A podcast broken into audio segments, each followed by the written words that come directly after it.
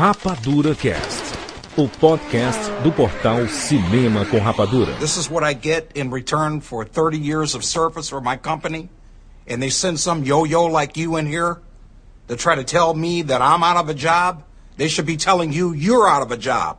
Fuck you. I, I just, I guess you leave me dumbfounded. I don't, I don't know where this is coming from. How am I supposed to go back as a man and explain this to my wife that I lost my job? I died. I can't afford to be unemployed. I have a house payment. I have children. I don't know how you can live with yourself, but I'm sure that you'll find a way while the rest of us are suffering.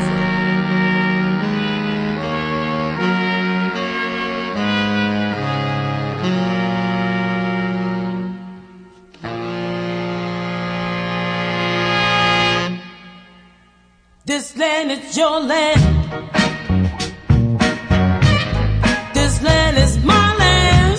Sejam bem-vindos, seres rapadurianos de todo o Brasil.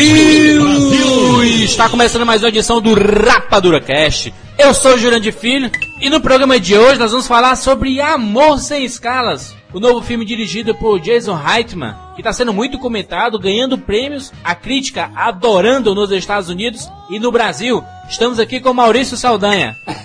Jurandir, louco pra falar do que é o nosso embarque imediato. Tiago Siqueira. Atenção passageiros com destino ao Rapadura Cast. Dirijam-se ao portão imediatamente. Então nós vamos conversar sobre o que é esse Amor Sem Escala, o que é que estão falando tanto desse filme. Nós vamos aqui destrinchar tudo que está relacionado a esta obra audiovisual. Já voltamos.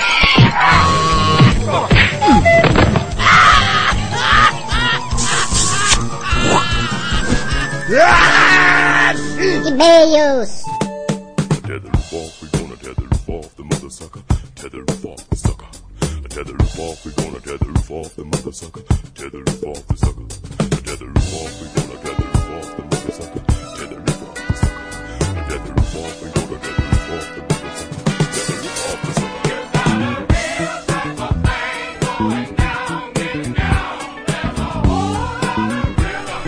Bem, vamos lá, Maurício. Hum, Olha, eu sou gripado, Maurício. Eu não, não vou ficar bom dessa gripe nunca. por que, tem tanta gripe aí na, aos teus arredores, Jurandir? É porque assim, é- aqui é, é conhecido como uma cidade muito quente, né? E, e do dia pra noite começa a chover muito e tem mudança de clima muito fácil, né? Então pessoas que têm uma imunidade muito baixa, como eu, fica sujeito a esse tipo de, de problema de gripe, né? Por favor, ouvintes do Rapadura Cast que gostam muito do Jurandir, mande uns medicamentos caseiros pra mim. Uma pessoa muito doente. Umas poções aí, o, pessoal, o pessoal fã de Harry Potter, mandem umas poções. Exatamente, os fãs de Harry Potter, a Letícia, a Maia. Mandem, por favor, preciso de Elixir para Góbero. É, é pra dor de barriga isso, né? Sei lá. Eu vou te mandar um elixir pa, pagodeiro. Vamos lá, Maurício. Semana de Campus Party. Estaremos lá a semana inteira aí em São Paulo. Então, se você é fã do Rapadura Cash, manda tweetada pra gente, né, Mal? Assim, por arroba Mal Saldanha e arroba Jurandir Filho. Dizendo assim, ah, tô em São Paulo, lá tô na Campus Party, cadê vocês? Tudo mais. A gente vai estar sempre acompanhando lá. A Campus Party é dividida por, por zonas, né? Então, a zona de blog é aonde a gente vai estar é, a maior parte do tempo. Então, apareça por lá, vai ser fácil encontrar a gente. É porque a gente chama atenção, né, Mal? Aquele negócio, né? Se encontrar um tumulto lá, a gente tá no meio. É a nossa zona. 25 a 31 de janeiro de 2010. Estaremos em São Paulo na Campus Party. Jurandir, aí, faz de conta que eu não sou um, campus, um, Campuseiro. um campuseiro, que já sou. Faz de conta, mas que eu não sou. Quero ir. Tem ingresso, como é que é? Não pode, né? Só, só pode entrar na, no Centro de Convenções de Imigrantes, que é onde acontece a Campus Party em São Paulo. Só pode entrar quem é campuseiro, então não pode. Mas possivelmente estamos combinando para fazer uma, uma bagunça fora do Centro de Convenções. Então fica ligado no nosso Twitter que a gente vai avisar, né, Mal? Ó, estamos indo pro, pro, pro bar da, da Toinha que fica na Paulista. Então vai todo mundo pra lá pra gente fazer uma bagunça lá, né? Estaremos com Bruno Mendonça também junto com a gente, Mal. E o Fábio Barreto também estará. Todo, todo mundo junto, olha aí. Que, que fantástico. Você pegar o autógrafo dos quatro, Maurício, que demais. Ô, Jurandir, eu já vi, já vi. Daniel, Daniel, abraço pro Daniel. Daniel tá querendo, Jurandir. Se nós dermos os autógrafos pra ele no DVD dele do Curtindo a Vida Doidado, ele vai dar um presente pra cada um de nós, Jurandir. Pô, certeza, pode trazer aí que seu autógrafo tá garantido. E eu quero esse presente, que eu gosto muito de ganhar presente, mano. Eu sou uma pessoa muito carente de presente. É, pra mim ele disse que vai dar a trilha sonora do Magnólia, Jurandir. Meu Deus do céu, não sabia nem que existia esse, esse, esse OST. Só um, um pequeno recado antes. Um podcast novo na área, podcast curtinho, podcast 99 vidas. Pra quem gosta de videogames, uma nova empreitada. Eu comecei um podcast game junto com o Easy Nobre, um grande amigo do Maurício Saldanha. Olha aí, Jurandir. É o primeiro? É o segundo, é o segundo. 20 minutinhos de programa, 25 minutinhos só falando de games nostálgicos. Queremos falar de novidades também, mas é só pra bater um papo assim de quem é old gamer mesmo. Maurício, você vai participar, né, Mauro? Você é um, é um old gamer? Eu não sou um old gamer, eu vou escutar, porque agora eu tô adentrando no mundo do, do- dos games. Eu tenho meu play aí, tô jogando que nem, que nem maluco. Eu jogo uma vez a cada duas semanas. recuperar o tempo perdido, né, Mal? Tem que recuperar aí, escutar esses clássicos aí. A trilha sonora, Maurício, você vai gostar. Trilha sonora porque gosta aí. Então o programa é recheado de trilhas clássicas. Então 99vidas.net, muitos comentários, que sucesso absurdo. Jurandir, tá, tá cheio de comentários, Jurandir. Quem é que começa o podcast com tanto comentário assim, Jurandir? Exato, é sucesso astronômico, Maurício. É o fenômeno da internet. Depois da volta, um beijo para as meninas do Mona Lisa de pijamas que estão de volta, Maurício. eu disse que voltava. fantástico, né? Parabéns aí. Sejam bem-vindos de volta a Elba e a Mafalda. Que legal. Fa- Falta, fa- falta meninas nessa, podos, nessa podosfera. Exato. Sejam bem-vindas de volta, as meninas. Ô, ô, Maurício, e polêmica sobre as nossas apostas, Maurício? Muita gente reclamando, ah, vocês não deveriam ter feito isso. Vocês apostaram, mas poderiam falar, não, era de brincadeira, aposta. Não é assim que funciona, né, Mal? Ó, Jurandir teve gente que. Pouca gente falou isso. Que eu ouvi. Mais gente, na verdade, chegou no meu Twitter dizendo que. É claro, o pesar, né? A cara do Maurício ao final do vídeo. Porém, muitos ali falaram que ficaram surpresos com a honra mesmo, velho, cumprida, sabe? Falou, cumpriu, é isso, é isso aí. O Rodrigo vai mandar um DVD do Magnoli, ficou sentido, emocionado. Agradeço imensamente. Acho que o pessoal, na verdade, ele, eles não entendem que o que a gente tem na, na Rapadura Cast é cumprir com a nossa palavra. E, e, e desvalorizando, não, o Jurandir aposta um chaveirinho e o Maurício o Magnólia. Peraí, a minha ideia era fazer uma brincadeira em relação à aposta, assim, o Maurício que subiu. Parece que jogo de pôquer, a gente começa a apostar de como real, assim, brincando, a Maurício colocou 100 conto na mesa. Acho que a questão da aposta é a questão de confiança, é quando tu Exato, confia. Tem gente que perde todo o dinheiro em aposta, em jogatina, porque confia, confia que vai pagar sua conta, confia que vai pagar sua casa, confia que vai comprar seu carro. Eu confiei, confiei em Bastardos. E volto a lembrar, eu não tinha visto Avatar ainda, tanto que no cast de Avatar eu digo que eu vou quebrar meu Magnólia. Então é isso, a gente só queria mesmo cumprir as nossas apostas. O que a gente fala no Rapadura Cast, nós vamos sempre cumprir. Não adianta é, a gente querer apostar e no, no programa seguinte di- disser assim, mal. É, não, fala que foi brincadeira, aposta. Fala que o pessoal vai, vai pegar birra no começo, mas vai esquecer depois. Não é assim que funciona, né? Isso é, isso é mau caratismo, no mínimo, né? "Não, se não tivesse feito Jurandir, como é que seria daí os comentários? Ah, vocês não têm palavra, hein? Sempre vai ter um comentário do, do contra o que nós estamos indo. A gente apostou pra, pra 20 mil pessoas que escutaram o programa. Eu não ia confiar, Jurandir. Se eu visse um cast, o cara falasse, eu fosse lá ver se o cara cumpriu e o cara não cumprisse, eu não visitava mais o cara, não, não escutava mais, eu largava de mão. Exatamente. E assim, mesmo a gente levando na brincadeira, o que a gente fala é palavra. E palavra a gente honra muito. Se você é ouvinte do Rapadura Cast, nada mais foi do que é, é a gente dando valor àquilo que nós falamos. É, mas agora vamos começar a apostar dinheiro, tá? Que é mais fácil. Ah, meu querido, no cast do Oscar, se prepara aí que eu vou subir a casa de apostas.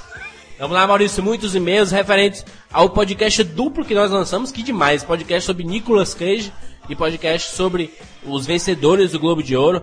Mais uma semana de podcast duplos no Rapadura Cast. Vamos lá, Maurício. Jurandir, eu vou ler, eu vou ler esse, esse comentário aqui com voz de narrador de trailer. Alessandra Ramos, Florianópolis, Santa Catarina. Adoro a série de biografias. Vocês dissecam a carreira dos atores como ninguém. Mas está faltando biografias dos grandes. Cansa ficar falando apenas de atores e diretores atuais. Falta biografias de Marlon Brando, Marilyn Monroe, Audrey Hepburn, James Dean, do Elvis e do Beatles. Por que não? Que apesar de serem parte do mundo da música, fizeram seus filmes. E de grandes diretores, eu só ouvi a biografia de Kubrick e de Chaplin. Falta Orson Welles, Billy Wilder, Coppola, Scorsese, enfim. Minha humilde opinião é que vocês estão focando muito no cinema atual e esquecendo das origens Rapadura Cash é um, é um programa sobre cinema e nós temos que é, mesclar cinema atual, cinema da, da, das estreias. Nós não podemos desgastar também todas as nossas pautas de uma vez, né, Mauro? E, e, e, se pensam que, por exemplo, fazer um programa sobre do Kubrick e do Chaplin é só sentar e, e, gravar e falar sobre isso, não é assim que funciona, né? Tem que rir, né? Tem que rir. A Alessandra, muito obrigado pelo teu comentário. Ele só fomenta que a gente realmente está no caminho certo e tem que fazer como a gente está fazendo, mas é realmente quando a gente tem que fazer uma biografia, a gente tem que focar de uma maneira. Uh, imagina o Orson Welles, tu colocou o Orson Welles, mas tu conhece a carreira do Orson Welles. Ele tem muitos filmes, ele tem uma importância, nem só também muitos filmes como diretor, mas muitos. Uh, a carreira dele é muito envolvida na indústria, a gente tem que falar sobre tudo isso. Billy Wilder, então, Coppola, Scorsese, meu Deus, Scorsese para falar uns casts sobre Scorsese, vamos fazer uns quatro casts. Entendeu? Então, calma lá, a gente tem que falar é, sobre Scorsese não tem só bons companheiros, Taxi Driver e Tony Indomável, né? É muito mais do que isso. O Scorsese faz parte da construção do cinema norte-americano depois dos anos 50, né?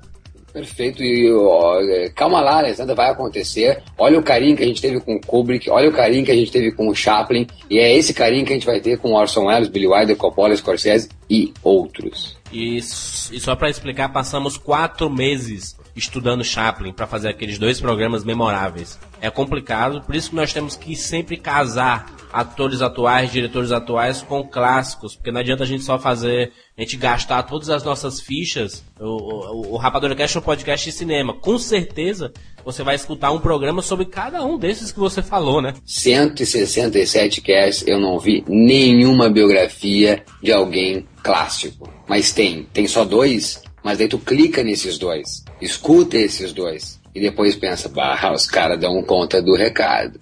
Os caras foram a fundo nesses dois. E pensa, que maravilha, estou eufórica pelos próximos. Mas não vem dizer aqui que nós estamos, de repente, sendo desleixados com os clássicos, que é uma mentira. A gente não quis pegar esse e-mail como exemplo, até porque nós já falamos sobre isso. Já estamos estudando sobre alguns desses que você comentou, por exemplo. Mas não é assim que se faz, né? Tem que ser aos poucos mesmo, porque a, o ritmo do Rapadura Cash é muito industrial. Toda semana tem que ter uma discussão de alto nível sobre cinema. Apesar do tema, sei lá, muita gente diz: Olha aí, vocês fizeram um podcast sobre Nicolas Cage. Poxa, mas era o, era o filme que estava estreando, era o ator que muita gente pedia para fazer uma biografia dele. Então foi um momento propício para fazer uma, uma, biografia sobre Nicolas Cage. Ao mesmo tempo que nós fazemos sobre ele, nós estamos estudando sobre vários outros. Então é só aguardar que nós vamos fazer ainda, em breve, muito em breve, ainda nesse ano de 2010, fica de boa, fica ligado aí que, que vai vir material bacana. E eu reescutando os dois programas do Chaplin, Maurício. É impressionante a quantidade de informação que tem, de opinião, de experiência sobre o gênio que é, foi, é e sempre será Charlie Chaplin. Bora lá, Jurandir, próximo e-mail. Carol Dias, 16 anos, Vitórias da Conquista, Bahia. Um abraço aos baianos. Wagner Moura. Não acho Nicolas Cage um ator incrível. Ele teve seus momentos, fases boas na carreira mas fez muitas bombas também. Não é sempre que ele acerta, aliás, ultimamente ele não fez nenhum filme bom. Suas boas atuações são as mais antigas e seus bons personagens são só bons, mas não são marcantes ou inesquecíveis. Gosto dele apesar de tudo, talvez ele surpreenda a todos e faça algum filme muito bom. Pelo menos ele decidiu ser ator e não cantor. Aquela parte, Maurício, que tu fala assim, cara, ele cantando horrivelmente, aí o áudio sobe dele cantando e a gente falando ao mesmo tempo. Que horrível aquilo, né? Meu Deus do céu, Nicolas Cage nunca cantou jamais. Eu acho que ele cantando em Coração Selvagem é, é ele vendo a, as as iguanas no físico frenético, mas acho que encaixa muito mais. Acho que é, é mais surreal, é mais interessante surrealmente falando ele cantando do que ele vendo iguanas, iguana piscando pra eles. Vamos lá, Maurício, último e-mail. Daniele Molica. Quero dar meus parabéns para toda a equipe do Cinema com Rapadura. Comecei a gravar os podcasts agora e ouvir no caminho de volta para casa. Trabalho em São Paulo e moro em Ribeirão Pires. O primeiro que eu vi na volta foi o Resumão 2009. E todo mundo ficava me olhando porque estava toda hora eu dando risada. Hoje ouvi o jukebox do maestro John Williams e ficava tão emocionada com cada música que não sei como ninguém veio me perguntar se eu estava passando bem. Vocês tornaram minha volta para casa divertida. Muito obrigado e ótimo trabalho a todos. Esse e-mail da Daniela serve pra, pra enfatizar mesmo quantas pessoas novas estão chegando ao Rapadura Cash. É impressionante. Inclusive, Maurício, eu tô com alguns números aqui, exceto o programa da semana, o Rapadura Cast da semana, nós temos cerca de 50 mil downloads de programas antigos toda semana. Isso aí, o... e a gente. E tu citou agora lá no começo, a gente falando do Chaplin, que é legal o pessoal voltar e assistir o Chaplin, tá aí. É um banco de dados. A gente podia, sabe o quê? Após uma semana, eliminar o cast do banco de dados, imagina? É servidor que não aguenta mais, gente, para aguentar esses 167 casts. Comente assim, ó. Pois então, esses dias escutei de novo tal cast. Que, que bacana, me deixa muito feliz, Maurício. Eu vejo um comentário desse em programas antigos, eu, poxa, que legal, estão aproveitando bem o, o arquivo do Rapadura Cast, né? Que bacana mesmo. Então vamos deixar o Jurandir feliz. Vamos comentar aí na, na- nesses comentários desse cast de Amor Sem Escalas, o cast que vocês escutaram recentemente, que não faz parte da grade atual. Exatamente, exatamente. Eu sempre vou dar um sorriso. Imagina, cada comentário desse eu vou dar um sorriso. Vou ficar que nem o Coringa. Ai, ai, ai, ai, ai, ai. Vamos lá, Maurício. Olha só, estamos preparados para Campus Party. Antes, nós vamos falar sobre esse filme de Jason Reitman com George Clooney. Jorge Clooney voando, Jurandir. Jorge Clooney voando e se bobear, nós vamos estar do lado dele, que nós estamos agora aí também, ó, sem escala e viajando, pronto para fazer uma conexão. Exatamente, vamos lá, Maurício. Bem-vindos ao mundo espetacular do cinema! James Bond. Life was life. You can't handle the truth. Johnny. I'll be back. The Oscar goes to Rapadura Cast. Anybody who ever built an empire or changed the world sat where you are right now. And it's because they sat there they were able to do it. That's the truth.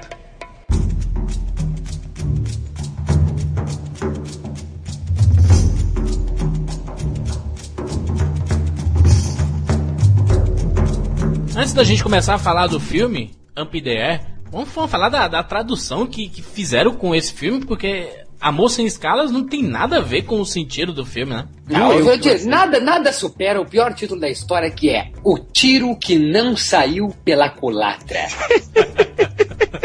Coitado do Steve Martin, cara. E o que, que é isso? Fala sério, né? A- Amor sem escalas. É, eu acho que o título não é ho- horrível. Eu acho que ele só não vende o filme como ele deve vender. É um filme sobre relacionamentos, não é um filme romântico. por assim Amor dizer. sem escalas é um cara que quer amar sem parar, entendeu? Ele não para, ele vai direto. Ele é um avião. Tem aquela música, ó. Tem aquela música, até não tem? Put your hands up in the air, put your hands up in the air, put your hands up in the air. Complicado, cara. Porque na verdade o que que é up in the air? Seria. é, Eu, eu, eu daria. Eu daria uma. Não daria um, uma tradução. Pra cima pro alto.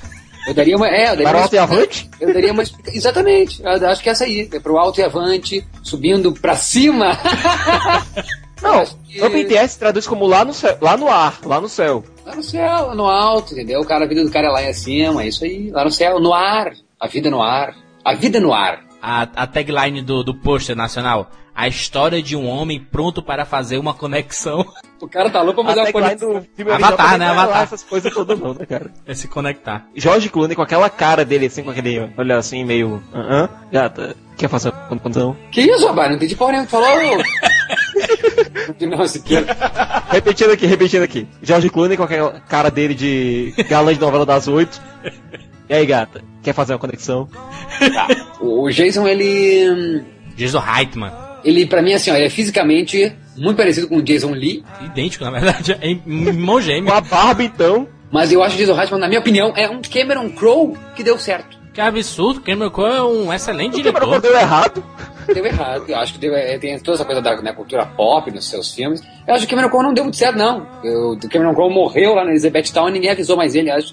Aliás, aliás, aliás, que ele já avisou, né? Porque ele não faz mais filme, faz? A diferença é que o Jason Reitman ganhou prêmios, né? O, o- se, bem, se bem que o Cameron Crowe também ganhou prêmio, né? Não existe nenhuma ligação, você acha, no trabalho de Jason Reitman com Cameron Crowe? Eu acho que o Jason Reitman se inspirou em Cameron Crowe. Jason Reitman, então, é filho. eu- eu acho que o que tem que se comentar aqui, antes de mais nada, né? Que o pai dele é o Ivan Reitman, diretor que nunca fez filme bom como o filho fez, né? Fez filme pop, fez filme. Aliás, ó, o, pai, o filho é igual ao pai. O que era pop nos anos 80 era Caça-Fantasmas, né? O que, que é pop hoje é uma coisa mais melancólica, mais deprê, né? Porque os filmes de Jason Reitman tem uma coisa depressiva em todos eles, né? Desde o Obrigado por Fumar, passando por Juno, e agora culminando no Amor Sem Escalas, que é um filme bem pesado, e acho que por isso que a conotação romântica deve se tirar, porque ele é um filme muito mais do que romântico, gente que tá, quem tá esperando pega ali a grade de cinema e diz, ah, vou ver essa comédia romântica Amor Sem Escalas, e vai se surpreender, porque ele é muito mais eh, drama Exato. Do que ser romântico e leve, ele é bem pesadinho. Não, a filmografia do Jason Reitman, ela não fala tanto de depressão, ela fala de evolução, ela fala do crescimento pessoal. Obrigado por Fumar, ele fala sobre um homem que tenta crescer um pouco na vida e sair um pouco daquela casca dele, daquele mundinho dele, que ele só via realmente o trabalho. Obrigado por, por fumar um filmaço que o Maurício não gosta. Filmaço. O Juno, que a gente já falou tanto aqui, eu já falei tanto da Ellen Page, já pedi ela em casamento, ela não retornou meu pedido. É muito bom a gente dar crédito pra esse tipo de artista, como o Jason Reitman, que escreve o roteiro e dirige, né? Dizem que às vezes não, às vezes a história se perde no, na tradução entre o roteiro e a feitura do filme, não. Ele é um artista completo, ele chega, ele faz o filme que quer, do jeito que ele quer, do jeito que ele imaginou. Até isso dá um pouquinho de problema com os produtores, né? Já teve história dele, dele- do Jason Reitman quase não conseguir tirar um filme do solo justamente por conta disso. Porque ele é um. A a questão, a questão aqui é a seguinte, vamos, vamos, vamos, só explicar um pouquinho por que que tá acontecendo esse cast de Amor Sem Escalas, se não é um, não, não faz 10 anos que o filme estreou, Não é, não é uma edição do, da série Forever. o que que tá Não é um acontecendo, é, não, é um, né? não, é bio- não é uma biografia de George Clooney, uh, o filme não ganhou 1 bilhão e 600 milhões ainda, o que que tá acontecendo? Por que estamos a falar de Amor Sem Escalas, Jurandir? Porque é um filme que vem repercutindo muito. Na verdade, é, é uma tendência que a gente quer fazer com os principais filmes que estão sendo indicados a premiações. Nós queremos fazer é, podcasts especiais sobre eles para poder entender por que dessa badalação toda, né? Por que que estão falando tanto? Por que que tá concorrendo a prêmio? Perfeito, é um This Forever, né? é uma, é uma deconstru... É um now, desconstrução. é um now. É o desconstrução do Forever. Now, now, a now. Então, ah, então começamos por. ah, é o, é o- não é o terceiro trabalho que este homem aí faz adaptado? O Júnior não era adaptação também? Era da Diabo Cloud, né? Que a Diabo Cloud, Exato, é. ela só faz coisa que é pra livro, né? Ou é do blog, ela é aquela menina do brasileira aqui, como é que é? A, a Clara Averbuck do, dos Estados Unidos é ela. e o Obrigado por Fumar também é adaptação de um livro, não? Obrigado por Fumar também é. Também é, ou seja, então o cara gosta é de chupar um livro. Na época ele tava tentando levar o Obrigado por Fumar, ele pegou o livro do Up in the Air pra ler durante o voo. E curtiu e começou a escrever lá um roteirinhozinho só pra brincadeira mesmo. Hum, Maurício, o Jason Reitman, na, na verdade, ele é como qualquer pessoa que gosta de cinema e lê um livro e ele, pô, seria bacana ter um filme sobre isso. E ele faz, né? É, não, é- mas é uma prova legal, é uma prova legal que nós temos no Brasil inúmeros livros, só que as adaptações sempre são de ah, Fernando Veríssimo, é, como é que é lá, o Sertão, Veredas, é, é só dessa gente aí, entendeu? Ah, nunca é dos caras aí que tem muita cara por aí que escreve também coisa boa. A gente tem que descobrir essas pessoas que escrevem esses livros que, que renderiam muitos ótimos filmes. É importante falar do Jason Reitman porque é um cara muito novo, né? O cara tem três filmes apenas e tá sendo muito falado, né, em Hollywood. A galera gosta muito dos filmes. Os filmes dele também tem um apelo popular, né? O, o povo também gosta, né? Não é só aquele filme pra crítica, né?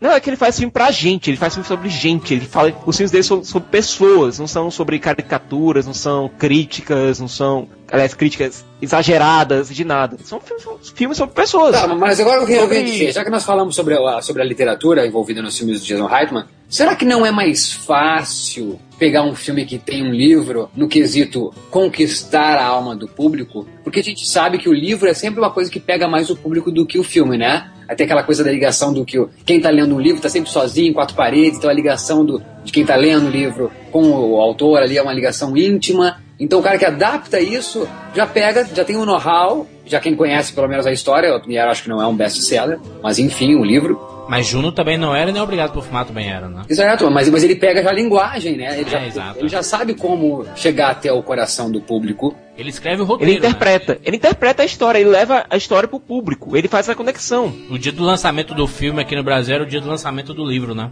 Ou seja, essas editoras aí estão chupando manga. Seria até mais interessante, né, Maurício, que toda vez que fosse lançar uma adaptação, tentar lançar o livro uma, duas semanas antes do filme, né? Pro pessoal tentar ler o livro e, e depois ir assistir o filme, né? Do Amor Sem Escala seria legal você ler o livro, assistir o filme e ouvir a trilha sonora. Exato, é. Eu diria até antes, né? Porque hoje é, essa indústria está rolando forte, a- adaptações de filmes, como a gente já citou em alguns casts. Então tem muito, muito livro saindo e acho que, que assim como existe uma organização para as estreias dos filmes, tem que ter uma organização bem feita assim para essas distribuições desses livros baseados. O, o Júlio e Júlia, por exemplo, o livro, ele foi lançado quase um mês antes do filme aqui no Brasil, né? Onde Vivem os Monstros. Também teve uma distânciazinha boa entre o lançamento do livro e o O lançamento do filme. leitor, o leitor. Bastardos Inglórios, né? Adaptação. Quem realmente fez a adaptação? Jason Reitman ou foi o tal do Sheldon Turner? A gente viu no Globo de Ouro, o Reitman chegou, fez quase todo o discurso, deixou 10 segundos pro tal do Sheldon Turner falar. Quem é esse tal de Sheldon Turner?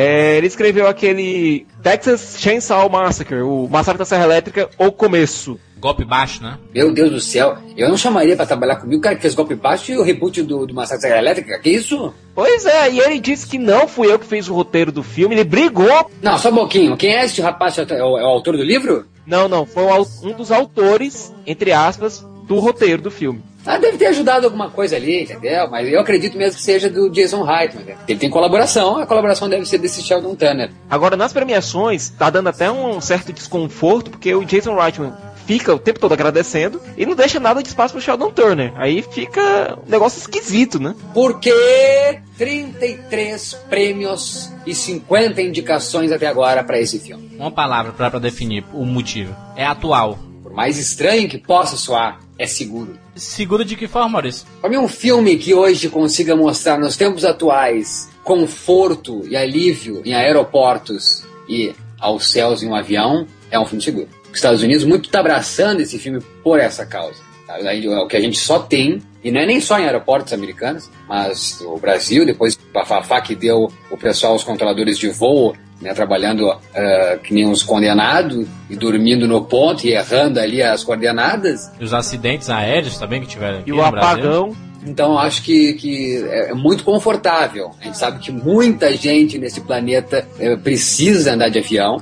Então um filme que trata desse assunto. Então somente desse assunto. O filme é 98% em aeroportos ou em aviões, ou então falando de aeroportos e de aviões. E ao tempo inteiro não existe nenhuma coisa, tipo um voo atrasado, ou, ou alguém sendo algemado, ou interrogado, ou uma turbulência dentro de um avião. Então acho que isso, essa calma que passa, de uma tranquilidade, as, as tomadas sobrevoando as cidades norte-americanas, com aquela calma, acho que é, é isso, é um filme calmo e seguro. É a proposta da personagem da Anna Kendrick, que faz a Natalie, de fazer a demissão de pessoas por teleconferência. Eu fiz um texto há um tempinho atrás pro CCR sobre Avatar e essa questão da, da distância entre as pessoas nos diálogos delas, da conexão dos avatares, não das pessoas entre si. E eu vi muito disso. A gente viu lá que a Natalie leva um fora via torpedo e a questão dela querer demitir as pessoas sem o toque humano, sem a comunicação, sem a presença. E ela viu como dói.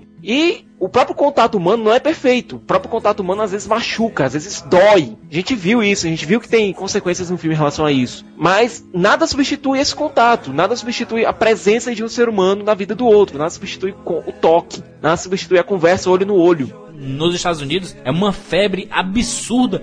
Tudo está sendo feito com mensagem de texto de celular. Até o próprio Twitter tá. É, é um Exatamente, reflexo eu ia disso, dizer o Twitter, eu ia dizer o Twitter. É capaz de agora o pessoal tá aí, o pessoal não tá aí dizendo aí é, no- novos namoros, dando fora em namorado pelo Twitter, dizendo que não gosta mais de um, que agora gosto desse. De alguma maneira, é assim. Se hoje eu acabo um namoro e amanhã eu já tô botando no Twitter, ah, eu te amo, arroba Jurandir Filho, entendeu? Tá sendo quase que um foda twitteiro, entendeu? A gente tem um personagem como o Ryan Bingham, que é o George Clooney. É um cara que ele sabe que algumas coisas, algumas situações, elas pedem que a pessoa esteja lá para confortar a outra, para tentar minimizar o impacto de uma notícia, de, de uma situação, de um evento tem que ter um ser humano do lado do outro para ajudar, tem que ter essa conexão. Olha aí, essa palavra é importante pro filme. Exato. Seguinte, George Clooney é o cara que é o seguinte, é o cara que é contratado por empresas para ser o cara que demite funcionário dessas empresas. Então, ele faz o trabalho, o trabalho do culhão. Aqui não tem culhão.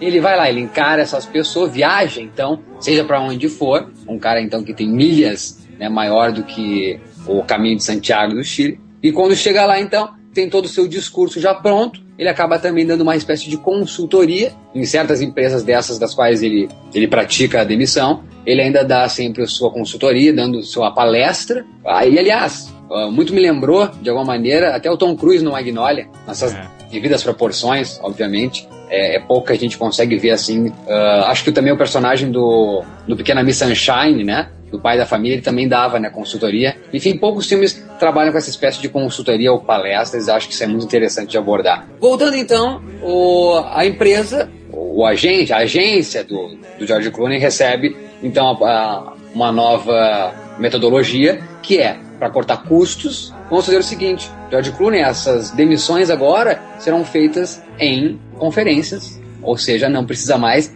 ir não vai ter que viajar, vai ter que gastar dinheiro, a empresa então vai poupar e assim talvez George Clooney pode até perder seu emprego. E George Clooney pensa isso, George Clooney fica realmente transtornado. Essa menina que chega com essa nova metodologia na empresa uh, é então intimada pelo George Clooney numa cena incrível onde ele pede para ela o demitir ao vivo. Para quê? Porque ele faz essa menina querer, ele quer que essa menina entenda o porquê que demissões têm que ser feito ao vivo. Então ele consegue ainda, e isso tem muito de semelhança no Avatar, porque ele é tipo, ele vai ter que ensinar a menina as coisas. Então até o próprio chefe dele diz, então pega essa menina e ensine para ela, né, qual é, a, qual é a manha do negócio. Então George Clooney pega essa menina e faz tipo que seria uma última viagem por essas empresas e demissões. E aí que se desenrola o filme. A gente conhece então um pouco mais do personagem, George Clooney, que é um cara que por realizar tantas demissões para tantas empresas, fica o que 20 dias por ano em sua casa, um kitnet que ele tem, ou seja, ele passa a vida realmente no céu,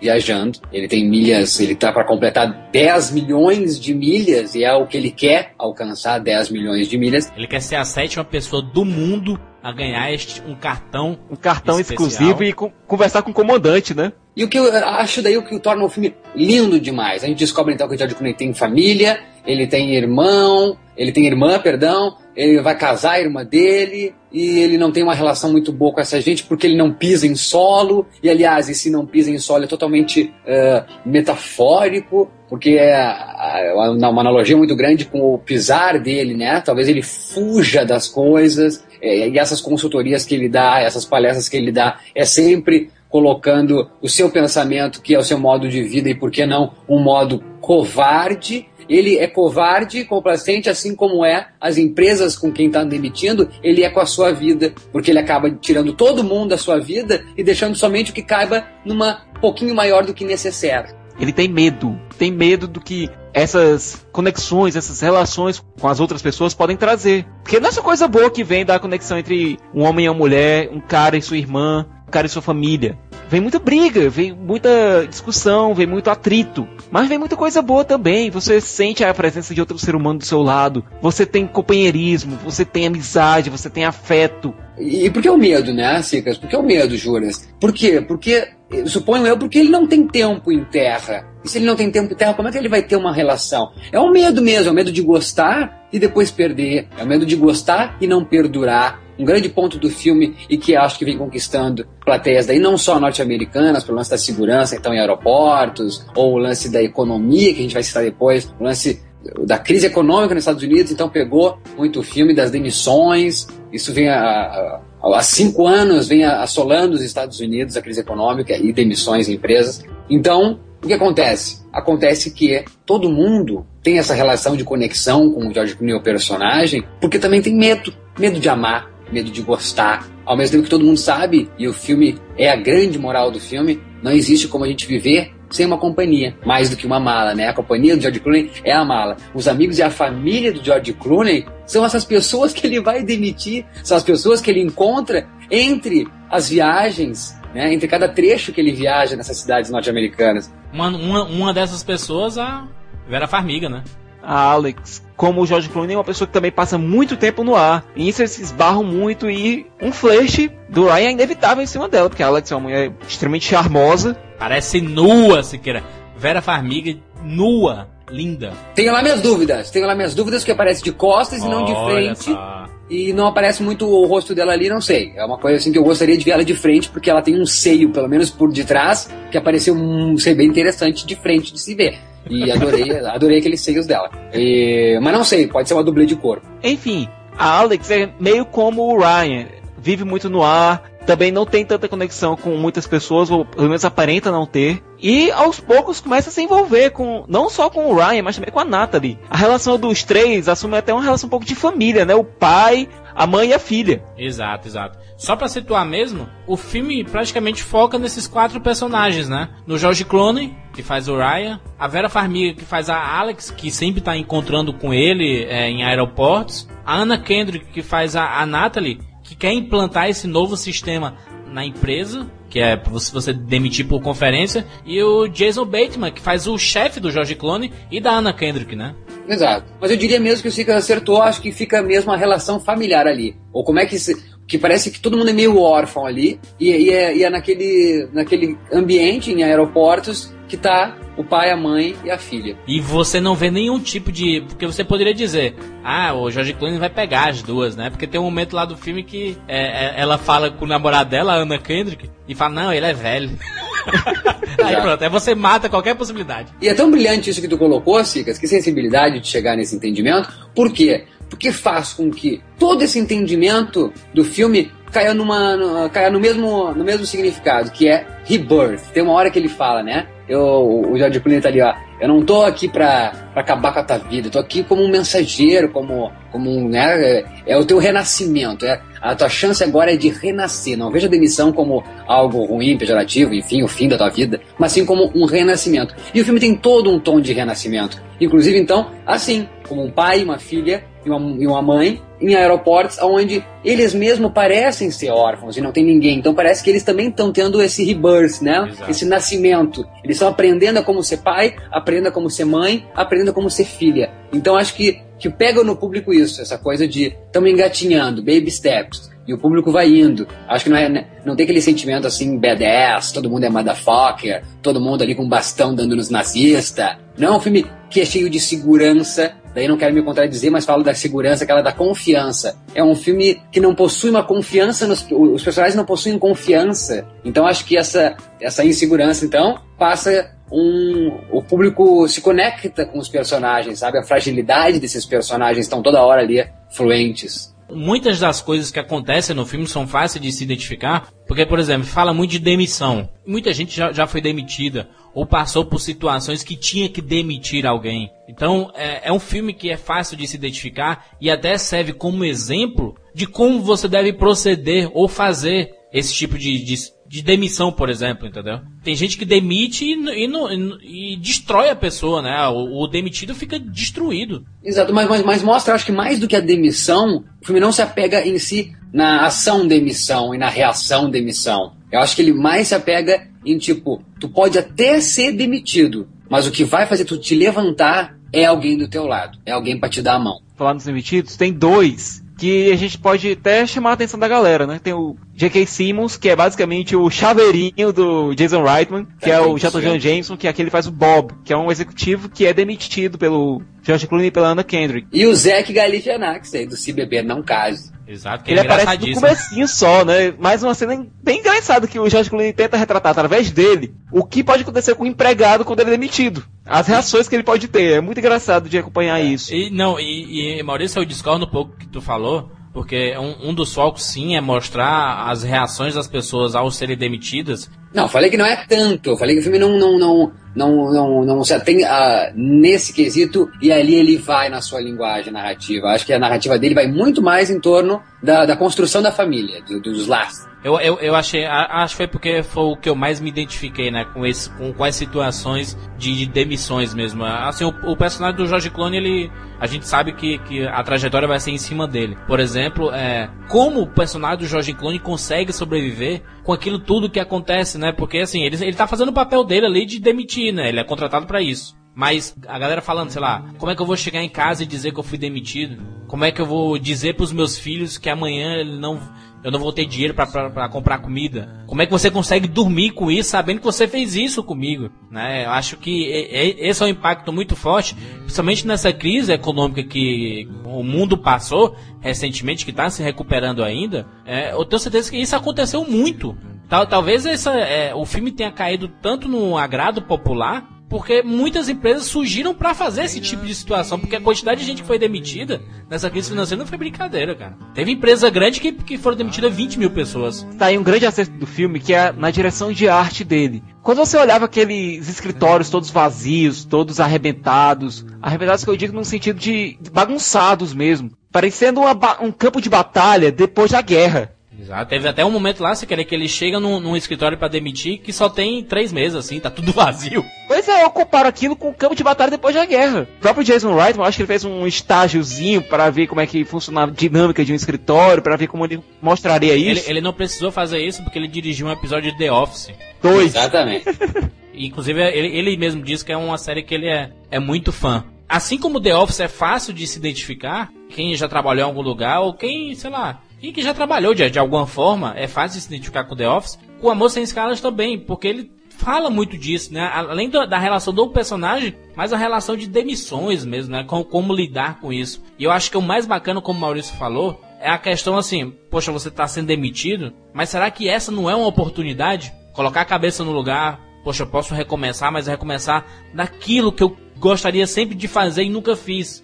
Exato. Dizem por aí que cada desafio, cada obstáculo é uma oportunidade disfarçada, né? Entre aspas, uma desculpa, né? E o próprio George Clooney entende isso, o próprio Ryan entende isso. E é por isso que ele, que ele é contra a, a demissão por conferência, porque ele pessoalmente, ele consegue passar mais realidade. Isso sempre me disseram, né? Que existem formas de você falar determinadas coisas, né? É, você contar para uma pessoa algo que aconteceu muito sério por telefone e pessoalmente, tem duas vias aí, né? São completamente diferentes as reações, né? E ele só mostra isso, né? Que na era da tecnologia, a gente precisa mais estar junto das pessoas do que separado, né? Até usando um comentário aqui, só pra ah, ser o guião aqui dessa, desse meu comentário. Achei esse filme uma bela de uma porcaria. Pelo todo o merchandise que fizeram, assisti e não saciou a minha expectativa. Fraco. Pergunto, esse filme funcionará no Brasil? Pra mim funcionou. Funciona pra. É, é uma pergunta capciosa, Maurício. Não, quem for assistir realmente, como a gente falou lá no começo, o filme é vendido mal. Com esse título ele é vendido muito, muito, Ah. muito mal. Público-alvo, 40, 50 anos. Esse foi o público. Eu era o mais jovem na sala. Acho que não sei se é o pessoal que gosta do George Clooney se identifica, então tinha muito homem assim de camisa. Acho que se identificam com o George Clooney, que o George Clooney tá sempre de gravata, eterno e gravata. Ou, ou se são também empresários. Eu não sei se o público-alvo desse filme não é esse, tu entende? Pessoas, empresários, pessoas que estão acostumadas a fazer então viagens e a estar em aeroportos, que não é ou a maioria da população brasileira. Eu falo de crise econômica, isso sim, a gente tem em qualquer lugar. Talvez isso deve, é, é- era o que deveria constar no pôster, né? Temas relacionados a isso, a demissões, crise econômica. Não, não, não, não, não, não. Até porque a demissão, a viagem é só uma metáfora, gente. É só uma metáfora. É isso, o filme que- todo é isso, Siqueira. É uma é me- metáfora, é é metáfora, é mas- metáfora. não, É Metáfora. consequência da trajetória dele. Não, a, a questão do, do sentimento dele é consequência da trajetória dele. O, sentimento foco do dele é o filme. centro do filme, Jurandir. O filme todo é, é focado no interior do Ryan Bingham, cara. Não, mas Tá, é- não, mas se caso, não, se caso, tá, mas eh, tem uma coisa que é a identificação visual eh, imediata que o público faz. E toda hora aparece aeroporto, toda hora aparece avião, toda hora aparece cidades norte-americanas. Não, se você É for fazer uma interpretação bem rasteira do filme, você vai. Mas é, mas é, dicas, dicas. o público é normal, 1%. ele sempre faz a avaliação rasteira do filme. É 1% que faz essa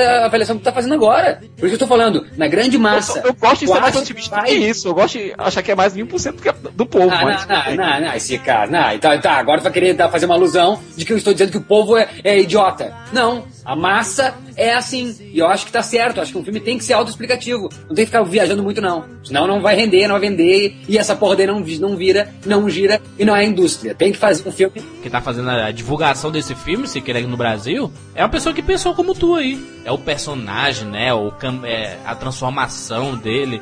Então o cara vai pensar que é uma comédia, uma, uma dramédia. Não, peraí, e- peraí. E, com Jorge Clooney lá, bonitinho, entre duas mulheres, uma, uma da idade dele e uma novinha. Porra, é uma comédia romântica. É, Vamos o pensar filme, isso. o, filme, o, filme, o, filme é, o filme é mal vendido mesmo, o trailer é feito. Eu faria um trailer totalmente diferente, mais focado realmente na, no quesito da, da crise, no quesito da consultoria dele, no quesito ah, das demissões, nas reações. Acho que o filme foca nesse triângulo, o que é uma mentira, porque não é, entendeu? Não. É muito mais essa questão pai, mãe e filha do que realmente George Clooney tendo uma relação amorosa com as duas. Deveria ter sido assim, que no meio de tudo isso, da crise financeira, das demissões, da- da- das viagens, do cara que tá sempre fora, ainda é um ser humano ali. Não é a busca do amor. Porque ele se fode no filme, entendeu? Não é a busca do amor. Não tá buscando ah, o amor. Porque ele nunca acreditou no amor. Exatamente. Ele nunca. Inclusive tem, tem um diálogo perfeito aqui, que eu inclusive eu peço pro Maurício fazer comigo esse diálogo. Eu sendo o George Clooney e o Maurício sendo a Anna Kendrick. Esse é um diálogo que acontece que a Anna Kendrick ela quer vender pro, pro George Clooney o casamento. Que ela é uma garota é nova, acredita no relacionamento, acredita no amor, acredita no, no matrimônio, né? Ela enfrenta ele assim como ela, ele enfrenta ela pra demitir, e agora ele enfrenta dizendo pra ele vender o casamento, né? A Exato. ideia do casamento. Aí ele chega assim: vê no casamento pra mim. Certo, e quanto ao amor? Estabilidade, alguém com quem contar, Quantos casamentos estáveis você conhece? alguém pra conversar, alguém com quem passar sua vida. Eu tô rodeado de pessoas pra conversar. Duvido que isso vai mudar. E quanto a não morrer sozinho? Olha, aos meus 12 anos, transferimos meus avós para uma enfermaria. Meus pais se foram da mesma forma, não se engane, todos morrendo sozinhos. Quando o Jorge Clooney fala isso, ela já começa a lacrimejar os olhos. Aí ele continua. Agora, os membros da seita de San Diego, com o Kisuke e os tênis, não morreram sozinhos. Só estou dizendo que há opções. Aí ela começa a chorar, ele, ah, porra. Daí ela diz, Brian me deixou. Sell me marriage. Okay, how about love? Stability, just somebody you can count on, How many stable marriages do you know? somebody to talk to, someone to spend your life with. I'm surrounded by people to talk to. I doubt that's going to change. How about just not dying alone? Starting when I was 12, we moved each one of my grandparents into a nursing facility. My parents went the same way. Make no mistake, we all die alone. Now, those cult members in San Diego with the Kool Aid and the sneakers, they didn't die alone. I'm just saying there are options. Oh, fuck. Brian left me. Ah. Ah. Ah. All right. Okay. All right. Que esse filme não é sobre relacionamentos, que não é sobre conexões. Mas é, Cicas, mas não é o, Só. o, o, o- o- não, é o, não é o George Clooney buscando o amor. É ele tendo que entender na marra o que é amor. Não é ele Exatamente. buscando. Ninguém O- mas o filme é ele não vendido, quer ir atrás, ele quer filme fechado é em relação a isso. Isso que acaba filme, encontrando eu vou ele. quebrar esse notebook na tua cabeça. O filme é vendido como uma comédia romântica, onde George Clooney, embora demitir, embora viajar a vida inteira, tá tri fim de pegar alguém. Um homem pronto pra conseguir uma conexão. Mentira! Ele não tá pronto pra isso ainda não. Não teve grandes choros, porque o filme não acho que não pegou dramaticamente tanto as pessoas, porque ele é totalmente ponderado, assim, né? Ele não é tão dramático, ele não é tão engraçado, ele não é tão triste. Ele é um filme que sabe que ele, ele vai tranquilo, sem turbulência. Eu gosto disso no filme. Porém, o público, o público gosta de um drama lá, o cachorrinho lá sempre ao seu lado. De drama forte, pesado, pra todo mundo chorar. O, o povo gosta de um se beber, se beber não case, parri esculachado. Não sei se essa coisa sem turbulência vai dar certo. Então não vi grandes gargalhadas, não vi grandes choros. Não Ou sei. seja, Maurício, pra ti, o público precisa de- dos extremos, não não gostem de nada muito cadenciado, não gostem de nada mais sutil. Infelizmente, precisa dos, dos extremos. E, e digo que, infelizmente, o povo, por causa dessa má venda, má publicidade do filme, não vai não vai, vai nem ver o filme. Uma, uma coisa é tu comprar um ingresso pra ver um, uma comédia de palco ali, né? Tu sabe que tá pagando 50 real, que é caro, pra dar risada. Outra coisa é tu comprar um bilhete, que também não é tão barato de cinema, pensando em ver uma coisa e ver outra. E essa é a droga, porque o filme tá longe de ser medíocre. O filme, para mim, é excepcional e não vai ser entendido pelo público. Eles vão com uma pré-ideia do que é o filme, uma pré-concepção do que é o filme. Em meio a tantos lançamentos, se a pessoa não vai com a cara do pôster, da ideia, dos personagens, do trailer. É, eu, eu, acho que eles fazem isso justamente para atrair. Pouco importa, Maurício, por exemplo, se eles vão gostar no final do filme. Porque eles já pagaram o ingresso. Uhum. Só que eu, eu, eu acho que vai fazer sucesso, já está fazendo sucesso, né? Porque é fácil de se identificar com esse público mais velho. Esse pessoal de 18 anos para cima vai se identificar, vai, vai achar interessante vai pensar, porque é todo mundo, o, o que é que esse povo de 18 anos pra cima já tá pensando? Pensa em trabalho, pensa em casamento, pensa Não, perfeito, mas ninguém vai no cinema com esse intuito, se, uh, Juras. Ninguém vai no cinema com, com interesse em entender. Infelizmente, ninguém vai com o intuito de tentar entender uma coisa mais profunda em duas horas, uma coisa que fale sobre a sua realidade. O povo quer um escape no cinema. Mas se atrair, né? Não, mas eu acho que não tem atração. Aí que tá, eu acho que não tem um ponto de atração. Eu acho que o George Clooney não rende no Brasil. Eu acho que o George Clooney não vende no Brasil. Quem é que. Acho que é isso, o público empresarial, as pessoas de meia idade. Os mais velhos, as pessoas mais velhas, com mais As mulheres que mais... são apaixonadas, as mulheres adoram é. George Clooney, Johnny Depp e George Clooney, esses são os tesão. Agora, não sei se, se, se vende esse filme. Gostaria que vendesse, acho que o George Clooney me atrai muito. Acho um cara sério, um cara competente, fez eu, eu tirar a estigma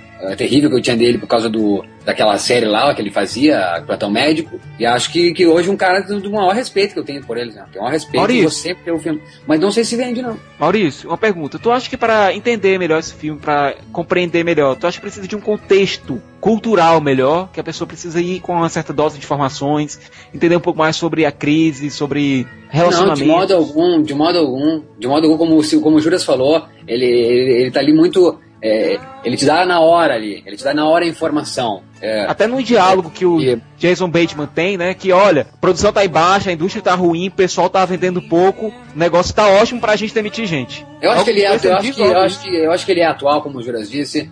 Acho que, que pega isso aí em tempos onde todo mundo discute a internet, aonde está chegando a comunicação virtual. Eu acho que ele faz da, fala da crise que não só assola os Estados Unidos, é o mundo inteiro. Fala de demissão, que todo mundo já foi demitido ou perto de, ou um dia vai ser. Uh, e fala sobre a busca do amor e a covardia ante o amor que todo mundo tem, sofre ou um dia vai sofrer. Então, sabe, eu acho que é um filme realmente atual. Só que, não sei se ele vende muito no começo do ano. O que, é que você achou do trabalho do Jason Reitman aqui para fazer essa conexão entre a história e o público? Eu acho que ele consegue, acho que ele consegue o que é muito, muito fácil na, na, na profissão.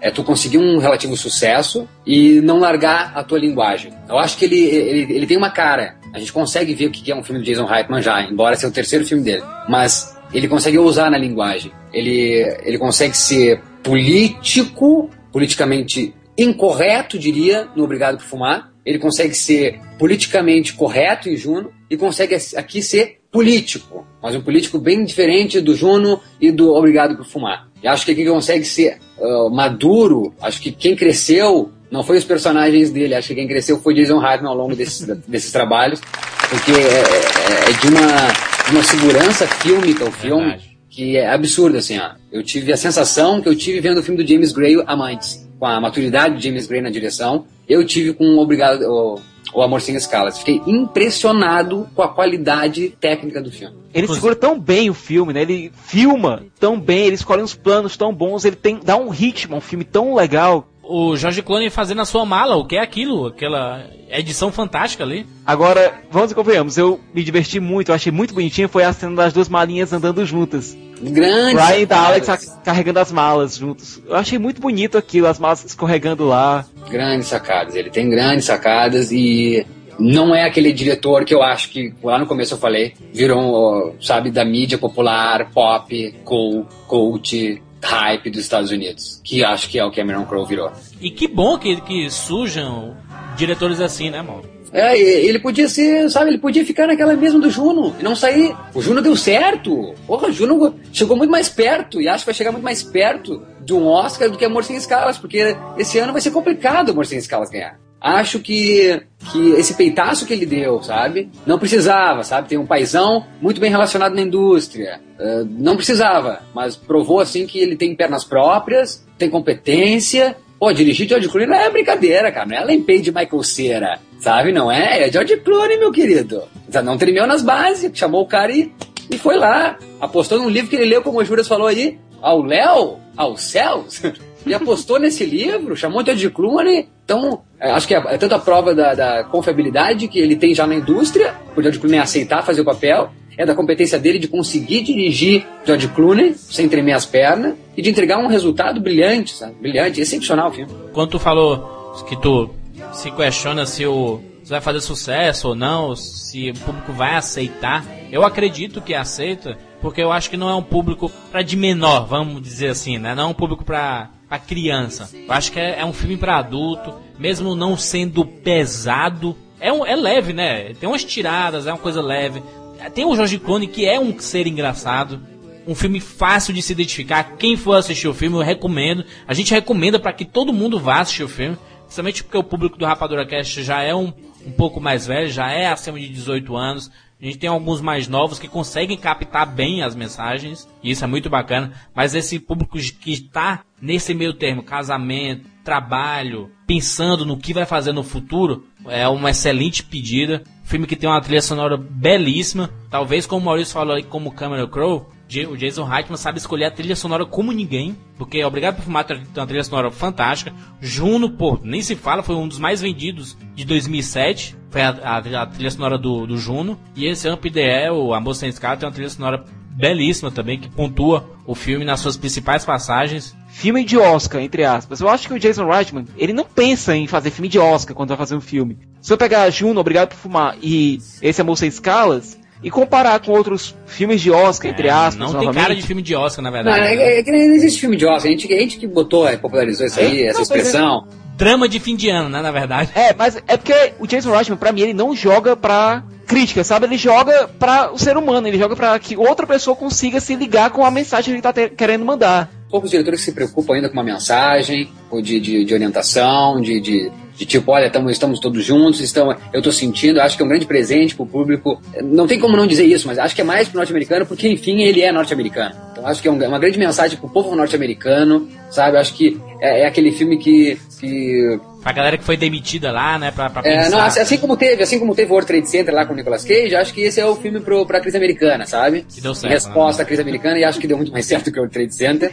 Ah, acho que poderia ser tido como um alienado, Jason Reitman. Que bom que não foi, a crítica tá abraçando o filme, a crítica norte-americana, porque poderiam dizer que esse cara tá pensando em fazer ah, essa tranquilidade em aeroportos e aviões em tempo de crise. Que isso, cara? Que doido esse cara? Não, sabe? Acho que o povo entendeu. Volto a dizer assim, ó, primeira vez Volto a dizer, então, coragem, coragem pra esse filme. Porque é a primeira vez que eu vejo o George Clooney quebrando a cara. O cara pegou o George Clooney e botou ele assim, ó. Então ele tem todo esse sex appeal, essa sedução, mas mostra a humanidade que eu até então não tinha visto na tela do George Clooney. Nunca tinha visto um personagem tão real de George Clooney. Muito próximo eu consegui em conduta de risco. Mas esse acaba sendo mais ainda próximo até do ator. George Clooney como pessoa, né? O, a pessoa George Clooney. Consegue enxergar a pessoa muito próxima, assim. É como bem pertinho, assim, dá um autógrafo, George. A única coisa que eu não gostei do filme mesmo foi aquela parte da família dele. Eu achei meio.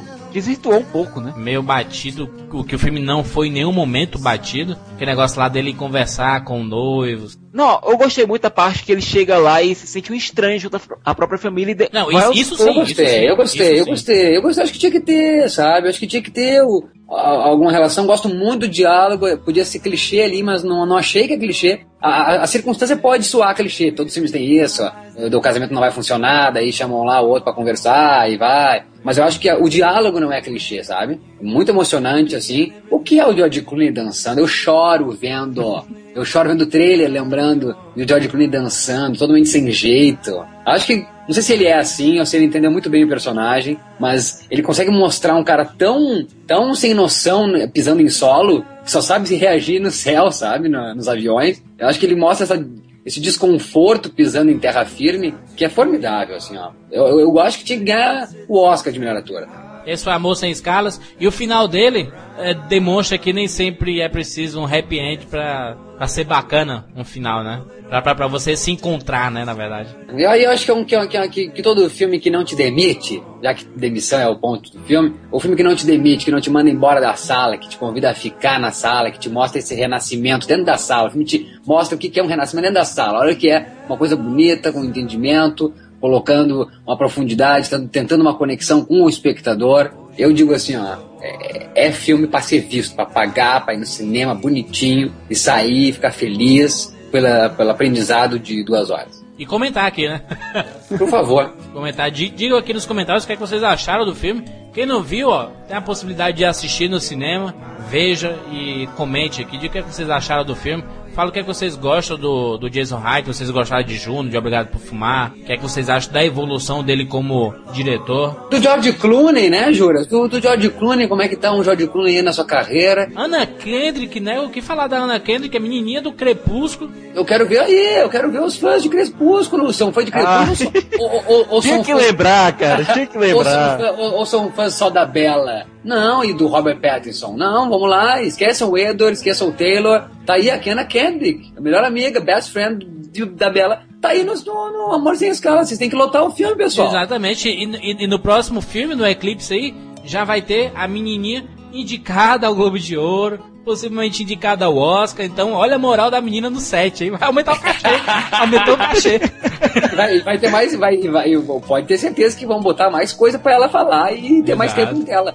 E outra que eu quero dizer também é que Vera Farmiga, pelo amor de Deus, essa mulher tá Que vindo mulher. com tudo. Tá demais, Eu- voltou com tudo, hein? Revendo esses dias pro, pro um cast muito maravilhoso que está por vir, eu tava revendo aí Infiltrados, e pelo amor de Deus, a Vera Farmiga dá um banho falando com o, George, com o Matthew Damon e hora falando com o, com o DiCaprio. A mulher é um espetáculo, a órfã tá aí, apaixonei pela performance dela, e aqui Amor Sem Escalas é de um profissionalismo, de uma certeza em tela, que não tem como não se apaixonar e virar vedete. Eu acho que assim, ó, se Hitchcock fosse vivo, ela seria a nova diva de Hitchcock. Agora, o que eu fico feliz é ver o Jason Bateman fazendo finalmente um papel que não seja de piada, de, do galhofa, do que mesmo seja pequeno, mas que tem significado pra, pra trama, assim, né? Você sente que é, ele faz a visão mesmo do empregador, quer mudar a sua empresa e pensa que tá fazendo o negócio certo. No fim das contas, ele vê que não é bem por aí, né? E sem ser exagerado, sem ser caricato. né? Exato, Ele é um porque ele sempre é, sempre é isso no- nos filmes, né? O meu susto foi ver o Sam Elliott como o, piloto do avião. Com aquele bigodão, sobrancelha gigante. Uniformezão lá. É, mas foi, mas foi bacana. Assistam Amor Sem Escalas. Até semana que vem. Tonight, most people will be welcomed home by jumping dogs and squealing kids. Their spouses will ask about their day, and tonight they'll sleep. The stars will wheel forth from their daytime hiding places.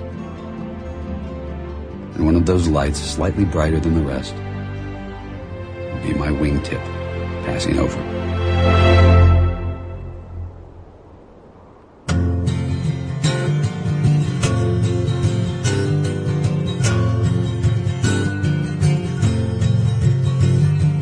How does it feel when life doesn't seem real and you're floating about seems uncertain, so you draw the curtain, pretending there's nobody home. Don't be a rise, look in your eyes, they can't tell lies, though you disguise what you see your reality. We needed a savior, and by our behavior, the ones that were worth it are gone.